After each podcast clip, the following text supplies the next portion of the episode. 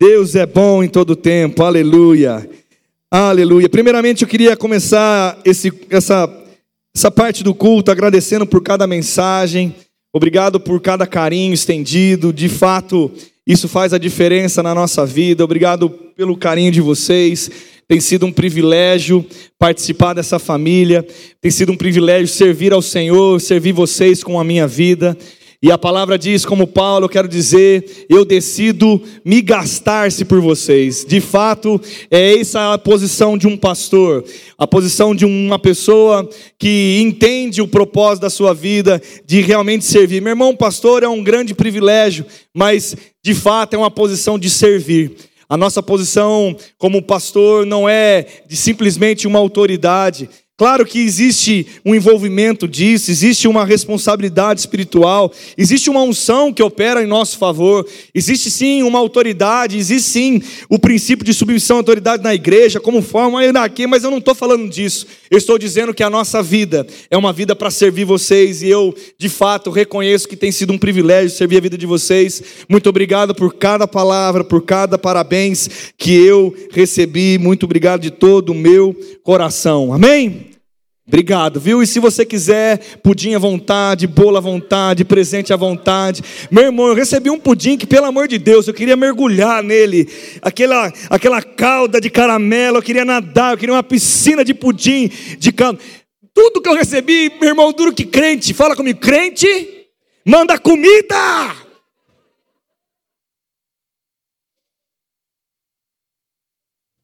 Diga crente, às vezes come demais. Misericórdia está repreendido, tudo da tá comilança. Estou brincando, gente. Mas obrigado por cada carinho, cada presente também. Amém, gente?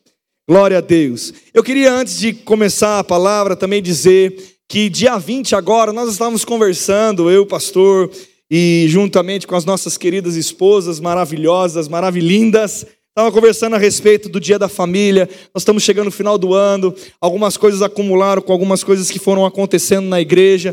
E nós estamos para fazer o segundo dia da família. E foi.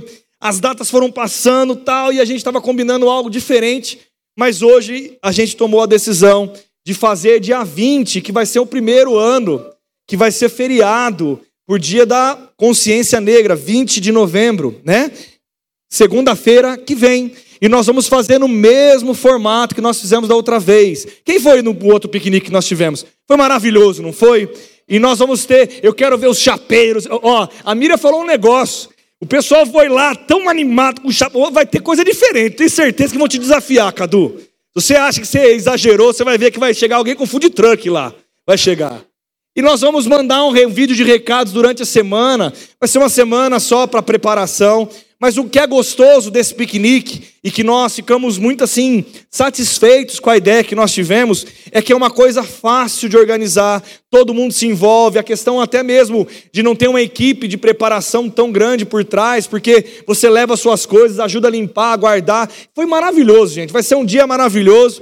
Vai chegar as informações. Domingo que vem também vou estar falando sobre isso. E lembra, eu só vou falar uma coisa: é 10 reais por família para fazer a inscrição. Por quê? Porque a gente quer também ter uma noção da quantidade de como nós vamos fazer lá. E tem uma estrutura assim que a gente tem que preparar a base. Então, é, você não deixe de participar. Não era feriado ano passado, vai ser feriado essa quarta-feira. Fala brasileiro, fala comigo, brasileiro gosta de feriado. Fala de novo, brasileiro gosta de feriado. Quarta-feira, agora, dia 15, já vai ser feriado. Você, você fala o que você quiser, mas dia 20, segunda-feira da semana que vem, você não vai fazer o que você quiser, não. Você vai lá com a gente e vai ser um dia maravilhoso. Vai ser bênção em nome de Jesus. Amém? Vai estar tá tudo no recado, meu amor, maravilhinda. Fica tranquila. Meu irmão, amém? Glória a Deus, dá um glória a Deus. Quem fica feliz com o dia da família aí? Amém? Vai ser maravilhoso. Nós vamos preparar umas atividades diferentes. Vai ter futebol, vai ter benção, vai ter, vai ter de tudo lá. Vai ser maravilhoso. Glória a Deus. Outra coisa que eu queria trazer para vocês.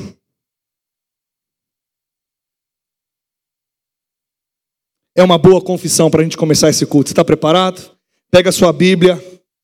Se é a sua Bíblia o seu celular, levanta o seu celular. Quem está com a sua Bíblia aí? Outra coisa, vou dar um, vou dar um conselho, tá, querido? De fato, eu tenho o selo. Ó, eu tô com uma Bíblia de papel, Bíblia do celular, Bíblia do tablet, mas Deus tocou no meu coração para mim voltar a usar minha Bíblia de papel. Eu estou voltando a usar minha Bíblia de papel. Estou dando um toque aí, porque muitas vezes não estamos perdendo contato com algumas coisas que nós não devemos perder. Amém? Levante sua Bíblia comigo e fala comigo assim. Tem gente que não tem Bíblia ainda. Compre uma Bíblia, meu irmão. Seu celular, você tem que ter uma Bíblia que você lê. Tem que estar rabiscada aí. Fica a minha dica aí. Amém? Levante sua Bíblia e diga comigo assim: Eu sou o que a Bíblia diz que eu sou. Diga, eu tenho o que a Bíblia diz que eu tenho. Diga, eu posso o que a Bíblia diz que eu posso fazer. Agora você fala como um leão e como uma leoa. Diga, eu sou o que a Bíblia diz que eu sou. Diga, eu tenho o que a Bíblia diz que eu tenho. Diga, eu posso o que a Bíblia diz que eu posso fazer. Pai, nós consagramos a nossa vida ao Senhor nessa noite. Nós consagramos o nosso coração, nós entregamos, Pai, o nosso culto racional nessa noite. Nós não estamos aqui, não caímos de paraquedas, não. Nós estamos aqui conscientes que nós viemos cultuar ao Senhor, dar o nosso louvor ao Senhor, mas receber da poderosa, da infalível palavra de Deus. Porque a tua palavra também nos promete que ao, ao lançar a palavra, ela é eficaz, ela produz o efeito para qual ela foi lançada. Eu declaro sobre a vida de cada um dos meus irmãos, sobre a minha vida, a palavra nos regando nessa noite. Nós seremos, Pai, encharcados pela tua unção. Eu declaro, Pai, esse ambiente favorável para o teu Espírito Santo. Eu declaro corações sedentos à tua palavra. Cada coração aqui sendo bom solo para receber da poderosa, da semente da palavra. Nós iremos frutificar. Deus, se estiver alguém aqui enfermo, eu declaro seja curado agora em nome de Jesus. Se alguém estiver aqui em tristeza, eu declaro a alegria chegando ao teu coração em nome de Jesus. Se estiver alguém aqui precisando de um milagre financeiro, oh Pai, o Senhor é o Deus dos de repentes, o Senhor é o Deus dos milagres. Eu declaro milagre chegando, acontecendo na nossa vida, porque a palavra funciona, Deus. Nós reconhecemos a Sua palavra, Pai. Esse ambiente, esse ambiente é favorável.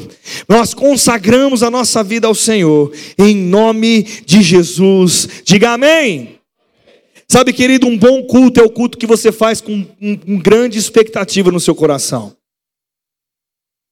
O culto não é um culto que um ministro que ministra. O culto não é feito bom por aquele que prega, ministra louvor. Não. O culto ele é bom porque você está com expectativa no teu coração. Amém? A primeira obra da fé é expectativa. Fala, a primeira obra da fé é expectativa. Amém? Cria expectativa agora no teu coração, meu irmão. Hoje eu vou estar ministrando. Eu, eu, tenho, eu tenho acompanhado, eu tenho visto, eu tenho é, é, é, pastoreado, aconselhado, e sur tem surgido coisas no meu coração, como, como eu fiz domingo, há duas semanas atrás, e ministrei a respeito sobre renovação da mente sobre a fé e o amor, os três pilares da vida de um cristão. E eu não sei se você lembra, quando eu estava ministrando a respeito dessa palavra, eu disse para você que se eu pudesse sentar com você numa pastoral e conversasse com você e introduzisse um assunto como um bom conselho na sua vida, você pode ter certeza que essa seria uma boa conversa para nós termos. Amém? E não vou dizer para você que, que essas coisas precisam ser repetidas não apenas uma vez, mas eu vou dizer para você que nós precisamos falar a respeito disso muitas e muitas e muitas e muitas vezes porque é segurança para nós, como diz a palavra. Amém?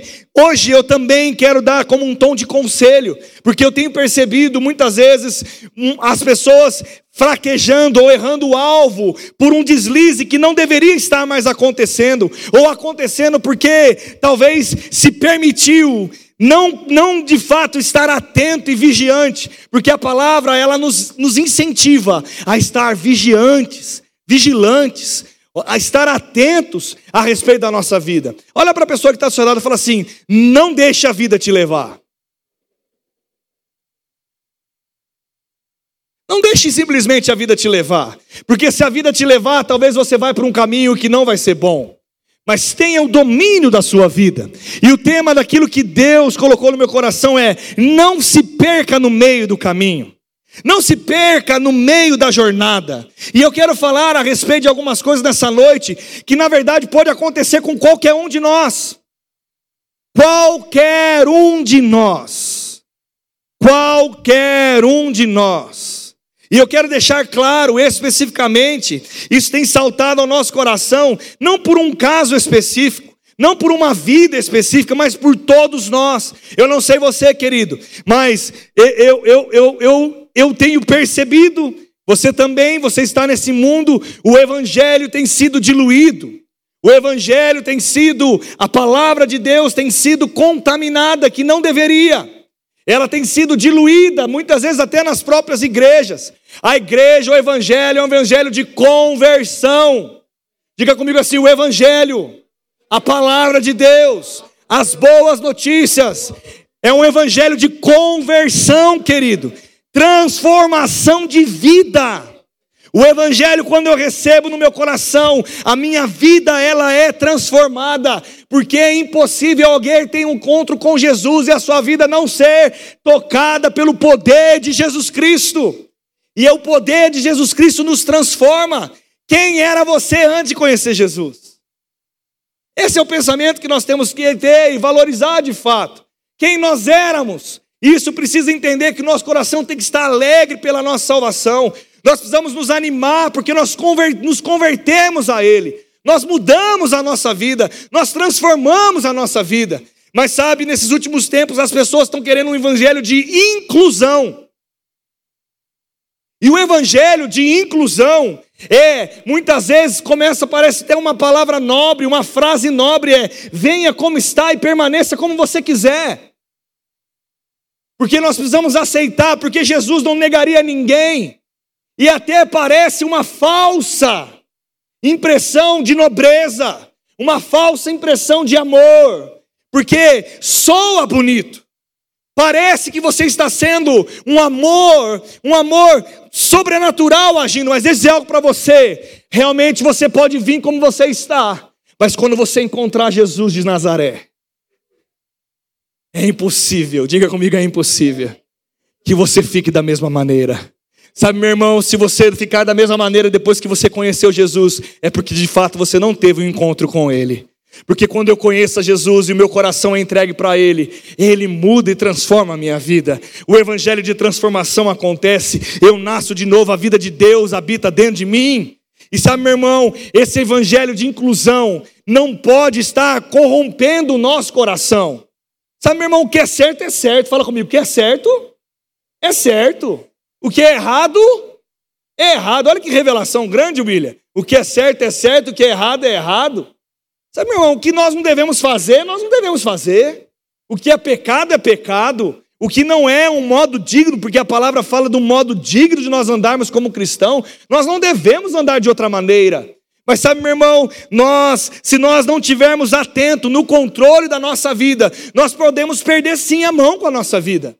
Nós perdemos, podemos sim perder a mão daquilo que transformou o nosso coração. E eu quero chamar a atenção com você contando uma história para você nessa noite. Mas sabe, se atente, se, se, fique alerta hoje. Sabe por quê, querido? Porque Deus tem algo para você, muito mais do que viver uma vida chata. Sua vida não é para ser chata, querido. Então, a gente precisava celebrar um pouquinho mais isso, né? Né? Você nasceu para ser feliz, querido. A sua vida tem que ser divertida. A sua vida tem que ser de glória a outro degrau de glória.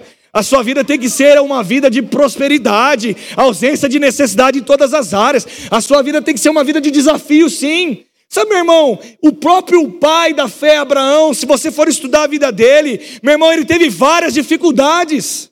Mas não é o problema que vai dizer se a fé vai operar ou não mas a sua fé em Deus. O ter problema ou não não vai ser o motivo de você estar feliz ou em paz, querido. Porque nós entendemos que nós podemos andar em meio de qualquer situação, situação e circunstâncias, entendendo que Deus está conosco. Deus está com você. Meu irmão, sabe aquela vida de que você fica imaginando que se sempre se você fosse viver a vida do outro, seria melhor que a tua? Sempre se você tivesse aquilo que o outro tem, seria melhor para você. Ei, meu irmão, seja grato ao Senhor pelo aquilo que você tem. A começar da sua saúde, dá uma respirada, uma fungada aí, dá uma fungada aí. Meu irmão, você vive. Tem gente que não está vivendo viver, nem respirar. Mexe a sua perna aí, meu irmão, você movimenta o seu corpo. Diga comigo assim: eu tenho saúde divina. Meu irmão, se eu pegar aqui e pedir para alguém testemunhar algo, se alguém que passou por uma situação talvez de enfermidade difícil e teve que ficar acamado ou fez uma cirurgia complicada e perguntar, e aí, como foi? Ele vai dizer, ei, eu fiquei preocupado, dói. Eu, nossa, a gente fica tudo com cuidados. A gente tem coisas para se resguardar naturalmente falando. Tem um médico tomando. Sabe, querido, eu e você, Deus tem guardado a nossa vida. Quantos é poucos enfermos que nós temos no nosso meio, uma situação que se levanta outra. Deus tem nos livrado do mal. Meu irmão, nós precisamos ser um pouco mais convictos da palavra que Deus tem feito na nossa vida. Sabe, eu fiquei pensando, 38 aninhos de idade. Olha que coisa, que menino novo. Um, um jovem de, de barba branca só no cavanhaque, nem o Adão. O meu do lado esquerdo, Adão, qual que é o seu lado aí? Seu lado direito? Nós temos gêmulo. Eu fiquei pensando, 38 anos de idade. Daniel, o que, que você ficou pensando? Eu fiquei pensando, pai, obrigado porque em meio a qualquer coisa, eu sou pleno no Senhor. O Senhor é a minha bandeira, o Senhor é o meu baluarte, o Senhor é a minha segurança, o Senhor é o meu refúgio. Ei, se levantam coisas, pessoas, circunstâncias, nada pode parar aquele que é filho. Meu irmão, é isso que nós precisamos ter no nosso coração. E sabe, muitas vezes tem acontecido coisas que tem perdido, os nossos olhos têm olhado para lugares que não podem olhar. E nós precisamos alinhar o nosso coração, porque nós não podemos nos perder no meio do caminho. Deus não chamou para você nadar, nadar, nadar, nadar, nadar, nadar, nadar e morrer no meio da praia. Sabe, meu irmão, essa não é a vida do cristão. A vida do cristão é de um degrau de glória a outro degrau de glória. Olha para a pessoa que está seu lado e fala um degrau de glória a outro degrau de glória.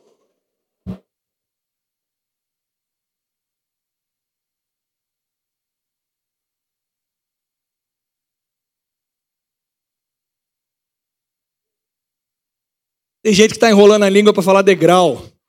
Fala degrau, degrau, degrau, degrau, degrau, degrau. Treina aí. Degrau, degrau de glória. Meu irmão, a sua vida nasceu para você estar bem. Mas, pastor, e se o dia mal chegar? E se as circunstâncias se surgir para mim? Se levantar coisas na minha vida? Meu irmão, saiba, você tem um Deus. Quem tem um Deus aqui? Quem sabe que aquilo que você fala e sai da tua boca você cria? Quem sabe que Deus está cuidando de você? Mas, pastor, Sabe, essa semana eu tive a oportunidade de conversar com uma família, eu disse algo que foi libertador na minha vida quando eu passei por alguns momentos também de tribulação. Eu disse, na palavra está escrito assim: muitos são as aflições do justo. Irmão, algum versículo que mudou a minha história.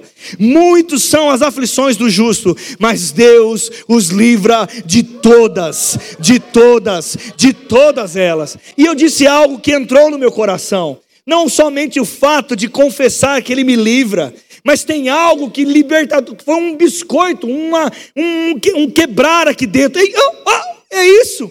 Meu irmão, ele diz: muitas são as aflições. Ele não diz se a culpa foi sua, se a culpa foi do outro, se foi uma circunstância que se levantou que você não teve controle nenhum. Porque eu não sei, seja quem já passou por uma aflição aqui. Quem está passando por uma aflição aqui? Você poderia também levantar a mão, não tem problema nenhum. Deixa eu dizer para você: independente da aflição que você está passando, Deus vai te livrar dela. Mas sabe, querido, não é como a aflição veio. Ela tem que ir embora.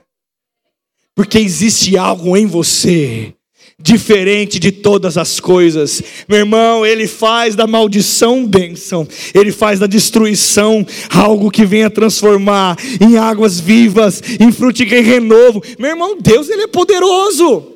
Muitas são as aflições dos justos, ele livra de todas, e quando caiu no meu coração é independente do que aconteceu. Se for minha culpa ou não, ele vai me livrar. E sabe, meu irmão, independente do que pode se levantar na sua vida, não fica tentando criar um culpado. Mesmo, sabe por quê? Porque se for você mesmo, você fica falando, eu não mereço. Quem já caiu nessa? Levanta a mão. Você só tem aleluiada aqui, nunca ninguém caiu nessa. Eu não mereço. Eu, eu cometi o erro. Eu não sabe, pastor. É muito difícil quando eu fecho meus olhinhos. Eu fico pensando. Irmão, então para de fechar os olhinhos. Abre e começa a falar: Eu renovo a minha mente. Ei, aquilo que eu fiz, Deus me perdoou. Eu me arrependo. Eu não aceito esses pensamentos. Meu irmão, livre a sua mente, renove a tua mente. Ah, ou se não, quando vem do outro. Quando vem do outro, fica até mais fácil a gente ficar empacado. Quem já ficou empacado com uma história que alguém se levantou contra você? O outro, você viu? Eu não esperava, William. Mas aconteceu. Então, se você não esperava, diacho, deixa de lado o que você esperava, deixava de esperar. Livra dessa amargura. Livra da coisa que pode se levantar contra você. Mas, pastor, eu não controlo a situação, mas você controla você, meu irmão. E sabe, querido, nós precisamos tirar os paracretos, as coisas, tirar essas crecas todas do nosso coração, da nossa vida. Meu irmão, quem já foi num terreno aonde o mato, a grama que chove, como chama aquela a, que cresce junto com a grama? Bracama? Como falaram tanto? Tiririca. É? Tirulipa. Tiriri. Tiririca e Tirulipa é um comediante. Tiririca. E como chama aquele que tem aqueles bichos, aqueles carrapichinhos? Carrapicho mesmo, sei lá. Quem já entrou tudo bonitão, vai lá o Pablo com aquela calça nova, comprou, tal, tudo tomou um banho e tal, vai mostrar o terreno que comprou para Mari, ó, comprei um terreno, Mari. Ô Glória, recebe aí em nome de Jesus. Aí vai lá com a tiririca, ele vai bonitão e volta cheio de carrapicho criado, grudado. Meu irmão, a vida nossa não tem que ficar com esses carrapichos, não. Quando acontece o que você faz, você fica com ele guardando a calça por causa da vida, separa e arranca os carrapichos. E tem muitos de nós ficando com carrapicho grudado, com tiririca tudo em volta, e não arranca, não tira, não livra, não limpa. E quer falar, ah, Deus, eu estou perguntando, Deus, Deus. Não, tira, para e tira as crecas. Porque é isso que vai fazer eu andar. Sabe, meu irmão, eu vou contar uma história aqui. João Batista foi um homem de Deus que apregoou a Jesus. Ele, ele proclamava a respeito daquele que iria vir. Um outro que iria vir. Ele era profeta. Ele, no tempo de Jesus, ele começou a dizer: Ei, está vindo o tempo daquele que vai mudar toda a história de toda a humanidade. Ele, João Batista, pregava para todo lado que Jesus estava chegando. E eu quero que você abra sua Bíblia comigo. Você está preparado, querido? João, capítulo de número 1. Aleluia. Um. Versículo de número 29.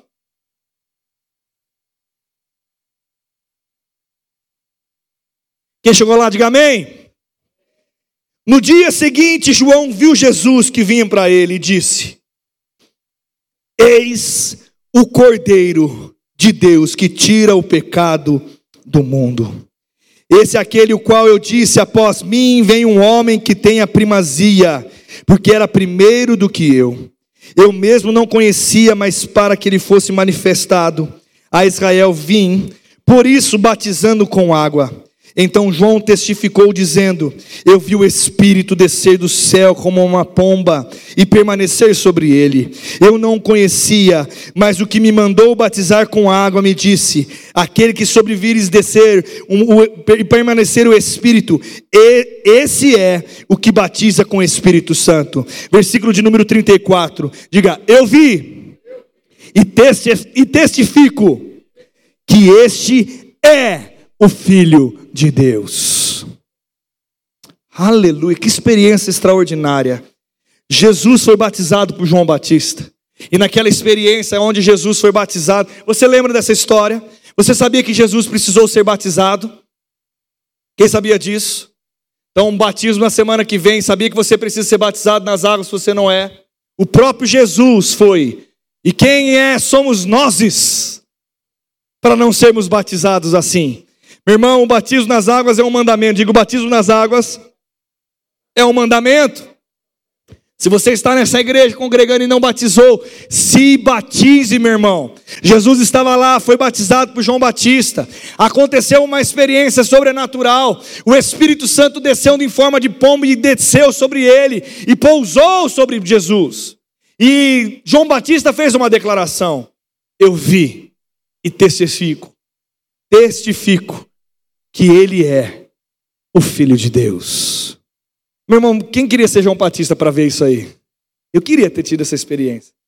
Você sabe que quando nós estamos batizando, a nossa liderança, quem já teve a oportunidade de batizar conosco, cara, que privilégio que é estar naquela piscina, tendo a comunhão, como uma grande família de Deus, participando desse momento tão ímpar de batizar a vida de alguém.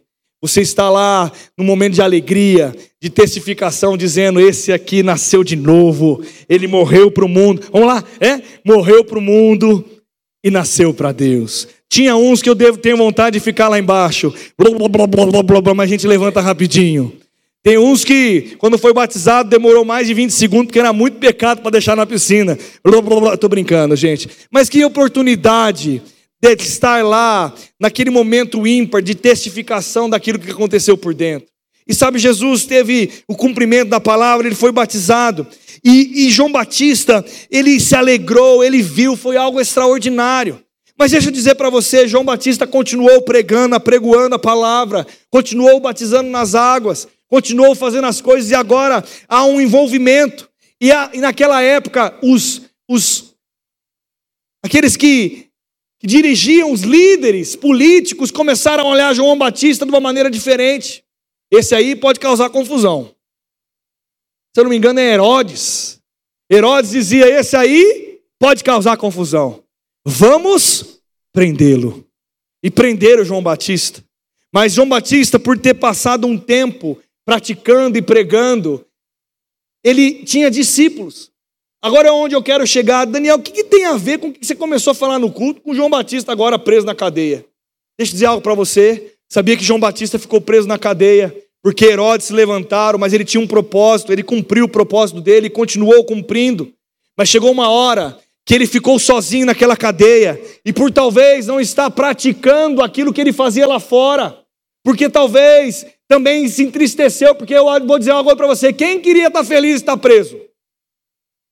E falou assim: Eu estou preso, fiquei feliz com isso. Padecendo de coisas. Você já viu uma imagem de uma prisão daquela época? Meu irmão não tinha condição nenhuma. João Batista estava lá, estava padecendo. E deixa eu dizer algo que aconteceu com João Batista. João Batista chamou os seus discípulos e disse: Rei, hey, por favor, vai até Jesus e pergunta se é ele mesmo que a gente estava aguardando. Sabe, meu irmão, se João Batista, que teve uma experiência sobrenatural, talvez em um momento de fraqueza, ele é, balançou na sua fé.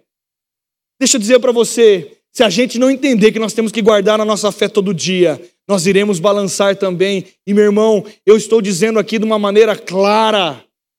Sabe por quê? Porque a responsabilidade é minha e sua e guardar a nossa fé em guardar a nossa mentalidade cristã, em guardar a nossa mente, renovando a mente pela palavra, em guardar e não fraquejar nos nossos passamentos. E sabe, meu irmão, nós precisamos ter como aconteceu com João Batista. Sabe o que aconteceu? Ele mandou os discípulos até Jesus e, eles foram.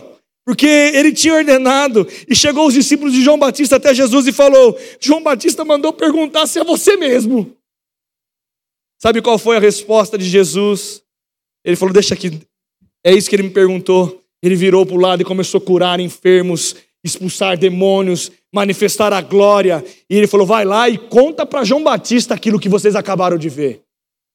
E sabe, meu irmão, o que eu quero dizer para vocês é o seguinte: muitas vezes, quando nós estivermos abalado a nossa fé, não é ficar isolado que vai responder a nossa vida. Não é, talvez, manter os pensamentos equivocados na nossa mente. Não é ficar achando coisas mas é procurar ajuda para que alguém viga dizendo: ei, ei, acorda!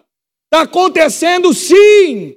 Tudo que tinha que acontecer na sua vida, acorda! Deus tem algo para você, você cumpriu, cumpra! Sabe, meu irmão, nós precisamos ter Há entendimento que a gente está acontecendo vezes, muitas vezes, porque nós nos afastamos. Porque nós deixamos entrar pensamentos na nossa mente que não deveria habitar. Tem gente, quem já teve essa questão de falar, ah, eu preciso voltar no primeiro amor? Quem já teve essa conversa consigo mesmo? Levante sua mão se você já conversou com você mesmo. Vamos ver se vocês conhecem essa musiquinha. Eu quero voltar ao primeiro. Quem conhece essa música? Se você... Quem conhece? Você tem mais de 10 anos de igreja. Quem não conhece? Os adolescentes conhecem a música? Não? Conhece? Só os mais antiguinhos, né, Gui? Vamos cantar de novo? Eu quero voltar ao primeiro amor, ao primeiro amor. Eu quero voltar a Deus. Deixa eu te cantar agora para você. Você não deveria sair do primeiro amor. Nunca deveria sair. Meu irmão, a gente nunca deveria sair desse lugar. Porque é isso, quem vai guardar o nosso coração somos nós. Nós precisamos parar de confundir as coisas. Se você está com muito essa questão de talvez voltar ao primeiro amor, é simples, meu irmão, volte às primeiras práticas. Volte às primeiras práticas, você vai ver manifestação daquilo que você tinha com a intenção do teu coração. Sabe por quê? Muitas vezes nós estamos agora achando que nós já sabemos tudo. Meu irmão, eu digo para você, eu como pastor, pastor Eli, qualquer liderança ou qualquer ministro da palavra, se não se encher do Espírito Santo, é um vaso seco, sem graça e não tem nada. Está todos estão sujeitos a cair. A palavra diz o seguinte: aquele que pensa que está em pé, cuidado para não cair. Ele não diz nem aquele que está em pé, aquele que acha que está em pé, Cuide para não cair. Se você está dizendo que você está de pé, então se cuide, meu irmão. Para que a gente não venha desviar daquilo que Deus tem na nossa vida. E se a gente por acaso errar, existe um advogado perante Deus. Ei, dá um glória a Deus por isso, porque eu já errei. Você já errou, meu irmão? Quem já errou aqui, levanta a mão. Porque muitas vezes também nós somos os primeiros a atacar a primeira pedra. Se errar, existe um advogado, mas tem que haver arrependimento. Sabe, meu irmão, se arrepende, volta ao caminho. Mas deixa eu dizer, não saia desse lugar do primeiro amor, do amor a Jesus Cristo, do amor à obra que Ele fez na tua vida. Meu irmão, nós precisamos resgatar isso, porque qualquer coisa, muitas vezes nós começamos. Deixa eu dizer outra coisa que eu fiquei agora, eu estou ficando mais veterano. E quando você fica mais veterano, as coisas você começa a pensar um pouco diferente, não é assim? É assim? Quem concorda comigo? Mas sabe, querido, nós podemos amadurecer, pensar coisas. Bigodão, Zé, você pode ter o entendimento que for depois que você ficar mais velho. Você pode dominar as coisas. Aqui tem pessoas inteligentes. Fala comigo assim: nós somos inteligentes. Mas, meu irmão, eu não posso, nem você, perder um coração como o de uma criança. Porque o nosso coração tem que estar acessível como o coração de Deus.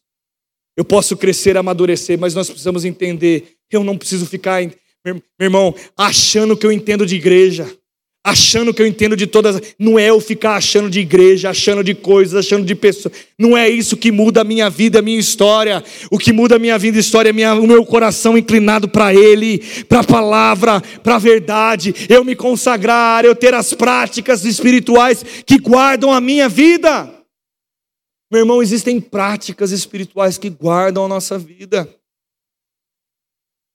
Sabe, querido, talvez eu e você também estivéssemos naquela circunstância como João Batista foi preso, talvez até mesmo a gente tinha duvidado também. Eu não estou julgando João Batista, estou dizendo que qualquer. Ele viu o pombo, o Espírito Santo descendo sobre Jesus. Meu irmão, olha que experiência extraordinária.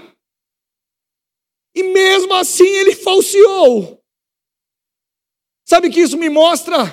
Meu irmão, eu preciso cuidar do meu coração. Isso me mostra que você precisa cuidar do seu coração.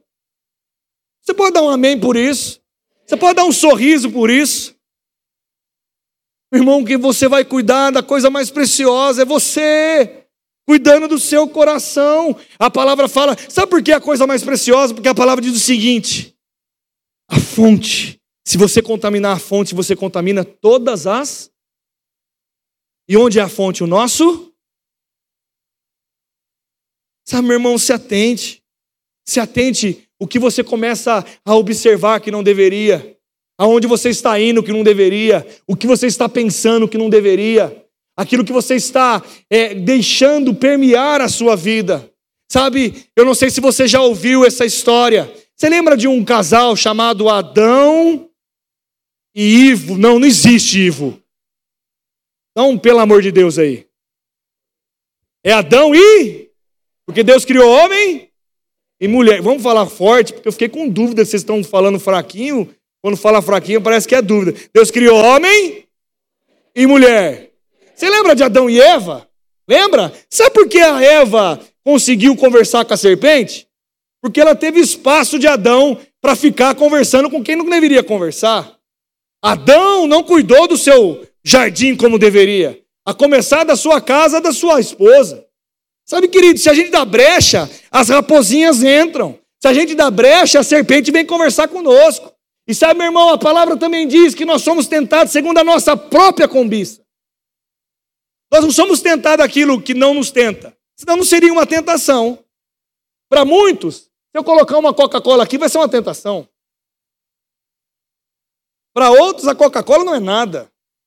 Para outros, se eu colocar outra. Meu irmão, cada um é tentado sobre a sua própria cobiça. E nós precisamos alergar, alertar, vigiar. Porque nós precisamos entender que isso é responsabilidade nossa. Sabe, meu irmão, você, você, quando você tem um lugar que você mantém regras muito bem definidas, o que, que acontece? Hã? Quando tem um lugar de regras bem definidas. Você acha que lá chegar no exército e aquelas regras que tem da roupa, da barba, do cabelo, da, de como se faz, você acha que faz o que quando tem algumas regras tão bem definidas? O que, que acontece? Acaba guardando uma visão, guardando uma maneira de fazer, guardando uma maneira de agir. E quando alguém não está naquele alinhamento, você olha você consegue ver, está torto. Você fala, é, fulano tem que ajeitar, vamos para a direita, fica reto. Sabe, meu irmão, o que nós temos faltado, e receba isso com amor, o que eu estou falando. Se nós temos falseado, o que está faltando é ler o nosso regulamento. O que está faltando é a gente se aproximar da palavra.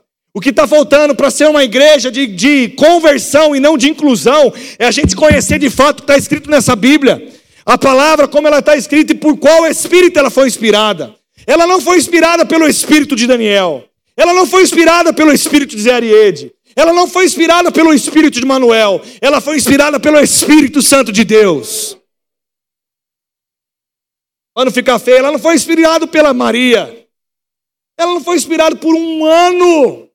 Ela foi inspirada pelo Espírito Santo. Ele é o nosso manual de conduta, ela é a palavra de Deus, ela é a vontade de Deus, ela é a verdade absoluta que rege as nossas vidas. O que muitas vezes está faltando é uma linha de comando da nossa própria vida. Sabe, meu irmão, porque se tiver alguma coisa desajustada, você é capaz de alinhar através de uma decisão. Sabe por quê? Porque mesmo não só em atitudes, mas você é capaz de alinhar. Deixa eu, deixa eu ir um pouco mais longe. Eu estou dizendo de procedimento, diz procedimento. Mas também eu vou dizer para você que nós podemos alinhar qualquer coisa que está desalinhado com a palavra. Se a palavra fala de cura, se estiver uma enfermidade, eu, através da palavra, posso alinhar ela com aquilo que é a verdade absoluta. Se a enfermidade está lá, eu digo: enfermidade, você não tem a permissão de estar sobre o meu corpo. Eu vou alinhar essa situação conforme a palavra diz. Eu rejeito a enfermidade, saúde vem para o teu corpo, meu irmão. Qualquer coisa que esteja desalinhado com a palavra, você tem a autoridade dada pelo nome de Jesus para alinhar a sua vida. O que nós precisamos entender é que nós vamos tomar uma decisão. E sabe, muitas vezes nós temos acostumados ficando acostumados com a palavra. Meu irmão, não se acostume com ela, não. Ela precisa ser uma verdade, uma viva dentro de você. Sabe, eu não sei você, mas é, é, eu vou lembrar, porque a gente está chegando nesse período. Inclusive, fiquei emocionado com as bexigas natalinas que entraram. Você viu? Quem viu que foi bexigas natalinas? Eles cantaram parabéns, mas queriam ho, ho, ho, ho, ho. Eles queriam. Eles queriam cantar ho, ho, ho. Mas sabe, querido, deixa eu dizer uma coisa para você. Quem já passou um ano de, de, de, final de ano no Natal na sua família? Quem já foi um, família toda reunida? Dois anos. Cinco. As mesmas brincadeiras. Dez. As mesmas piadas do tio. Quinze. As mesmas comidas. Vinte, porque a, a tia é especializada na maionese. O tio. É... Não é assim que funciona? Não é especialidade? Deve Gustavo, você riu porque é verdade, né? Eu sei fazer o churrasco, eu sei fazer não sei o quê. Cada um traz o seu. Né? E se inventa alguma coisa diferente, a tia que traz maionese, se falar para outra tia trazer, a tia que traz maionese fica chateada porque ela quer fazer a maionese, não pode fazer a farofa. Não é assim? Mas deixa eu dizer uma coisa para você. Vamos ser sinceros, ok? Quem tem família aqui, dá uma glória a Deus. Se você não tiver, eu tenho que orar por você porque eu não sei de onde você veio. Mas deixa eu dizer uma coisa para você. Quem já pensou assim? Puxa, mais um ano, mesma coisa. Quem já pensou isso? Levanta a mão, não tem problema não, meu irmão. Não precisa ficar com vergonha, não. Agora, deixa eu dizer uma coisa para você. Não tem um jeito diferente de pensar? Pô, tá chegando o final do ano, eu vou encontrar eles de novo. Aquela farofa gostosa da tia. Aquela maionese que só a tia sabe fazer. Ou se não, aquelas brincadeiras chatas do tio, mas é legal também. Sabe, por que, que a gente não consegue transformar aquilo que nós temos na nossa vida como algo bom? Será que eu estou falando uma coisa que não acontece naturalmente? Quem já reclamou do seu emprego? Manda a mão. Eu reclamei. Não, porque tá... meu irmão, para de reclamar do seu emprego. Ele te deu, quem Deus te deu. Quem já reclamou da sua vida? Pare de reclamar, foi Deus que te deu. Sabe, meu irmão, vamos tirar os ossos. Meu irmão, eu aprendi algo e tenho aprendido. Você falar para mim o que mudou a história da minha vida foi aprender. Eu tenho um olho bom e tenho um olho ruim. Eu posso olhar as circunstâncias com meu olho bom e eu posso olhar as circunstâncias com meu olho ruim. O meu olho bom é guiado pelo pelo pelo e o olho ruim, meu irmão, é coisa que não tem inspiração, é carnal. Mas, pastor, você é carnal? É, se eu, se, eu, se, eu, se eu olhar pela minha emoção, pelos meus sentimentos, quem anda por emoção e sentimento é o quê? Não, fala alto, porque essa é uma boa definição para a gente ter na igreja. Quem anda por emoção e por sentimentos e pensamentos é um crente? Quem já fez isso? Levanta a mão. É, tem gente que não levantou a mão. São anjos no meio de nós. Eles cantam aleluia de Rendel, de noite dormindo. Quando eu ando pelos meus pensamentos e sentimentos, eu sou carnal. E eu consigo olhar as coisas. Meu irmão, se eu começar a olhar aqui, eu consigo ver uma, uma, uma cadeira que não devia estar no mesmo lugar que tinha, a pessoa que sentou no lugar porque chegou mais cedo que eu, porque o culto está passando, o horário é 10 para as 8, tem que acabar. Eu não gostei do louvor alto porque o Cauê falou uma coisa lá e cantou uma música que eu não gosto, e aí está lá e não sei o que. Meu irmão, a gente pode olhar aqui com o olho ruim. Mas nós podemos olhar com o olho bom. Que palavra maravilhosa. Sabe que coisa boa. Eu fui lá no culto, fui lá, foi a melhor decisão que eu fui. Foi um louvor gostoso. Eu não gostei do Cauê cantando, mas estava lá orando em outras línguas. Não tem problema. Eu não estava lá orando ao Senhor, eu estava lá colocando meu coração. Eu não gostei nem do que o pastor disse, não tem problema. Ele usou uma mula, está usando eu também. E receba na minha vida o que você tiver que receber. Mas sabe, querido, desse algo para você, transforme a sua vida em algo bom para ser vivido. Olha as suas mãos, a palavra diz: o que você tem nas suas mãos? O profeta, quando chegou lá na viúva, falou: O que você tem aí? Eu tenho um pouquinho de azeite. E o quê? E um pouquinho de farinha. Sabe, talvez o que você tem um pouquinho de azeite, um pouquinho de farinha, mas ela sabia que tinha um pouquinho de farinha. E ela sabia que tinha um pouquinho de azeite. Talvez ela não teria recebido o milagre se ela não tivesse reconhecido que ela tinha um pouquinho de farinha e um pouquinho de azeite. Sabe, meu irmão, pare de ficar olhando a sua vida da maneira errada. Pare de reclamar das coisas que têm chegado nas tuas mãos. Pare de reclamar do seu casamento, pare de reclamar dos seus filhos, pare de reclamar do seu trabalho, pare de reclamar do que você vai fazer amanhã, pare de reclamar dos boletos. Não faça então. Olha para a pessoa que está do seu lado, fala: para de reclamar dos boletos. Então não faça boleto. Oxi, não é assim? Aí reclama. Para de reclamar da roupa. Para de reclamar do cabelo. Quem tem cabelo queria não ter cabelo. Quem não tem cabelo queria ter cabelo. Quem tem cabelo loiro queria ter cabelo preto. Quem tem cabelo preto queria ter cabelo loiro. Quem é morena queria ser branco. Quem tem olho preto queria ter olho azul. Meu irmão, que dia acha que é isso de vida? Meu irmão, fala para a pessoa que está do seu lado: você nasceu para ser feliz. E sabe, meu irmão, porque nós temos nos perdido do meio do caminho. Eu vou estar tá aí trazendo para encerrar. Quero chamar o Felipe para mim lá no teclado. Sabe o que tem acontecido no meio do caminho? Sabe o que tem acontecido? Nós estamos olhando para as circunstâncias. Nós estamos murmurando. Meu irmão, aquele povo saiu do Egito, não gastava sola de sapato, olhava para si uma nuvem cobrindo durante o dia, para a sombra, uma nuvem de fogo durante a noite. Acordava, vinha comida e eles reclamavam todos, todos os dias. Meu irmão, Deus tem coberto a sua vida com uma nuvem durante o dia, de uma nuvem de fogo durante a noite. Tem vindo provisão todos os dias. Não reclame. Não reclame. Paremos de reclamar. Meu irmão, se faz 38, reclama que é 38, não é 30. Se faz 39, reclama que é 39 não é 38. Se faz 40, 40. Ai, morri. Não, tô vivo. Quem tem 10 quer ter 18. Quem tem 18 quer ter 25. Quem tem 25 quer voltar a ter 5. Meu irmão, parar de reclamar e viver aquilo que não, não é para a gente viver. Meu irmão, Deus te criou com um propósito. E sabe o que é lindo de ver? E eu vou agora eu, eu amo a vida de João Batista. Meu irmão, ele é um Martin da história. Ele foi cortado, a sua cabeça foi cortada. Porque ele é alguém que poderia tumultuar tumultuar com a palavra de ir contra aqueles costumes e as coisas que estavam lá naquela época. Mas deixa eu dizer uma coisa para você. João Batista, querido, guardou o seu coração. E sabe o que eu imagino quando aqueles discípulos voltaram? A palavra não narra, mas os discípulos voltaram.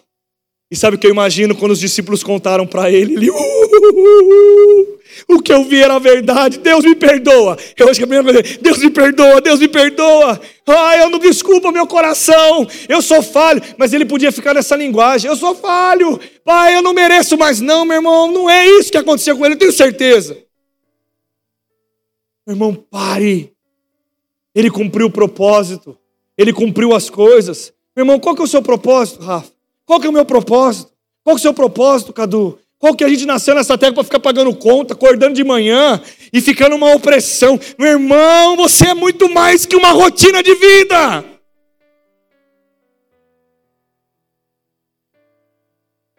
E sabe, meu irmão, para partir para encerrar de fato, deixa eu dizer uma coisa para você: tem tanta gente precisando de uma mensagem de restauração.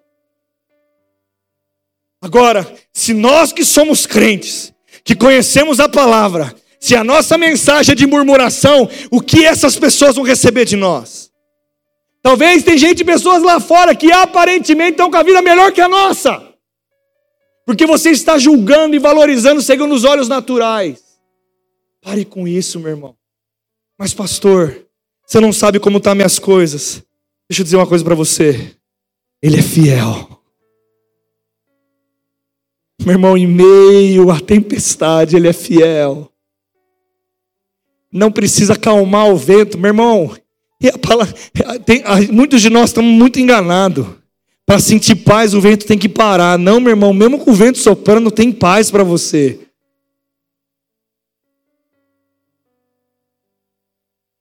Você pode se colocar de pé? Eu quero cantar uma canção nessa noite.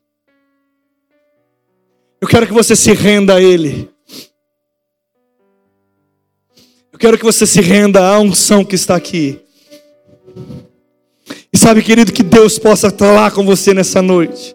Feche seus olhos, levante suas mãos.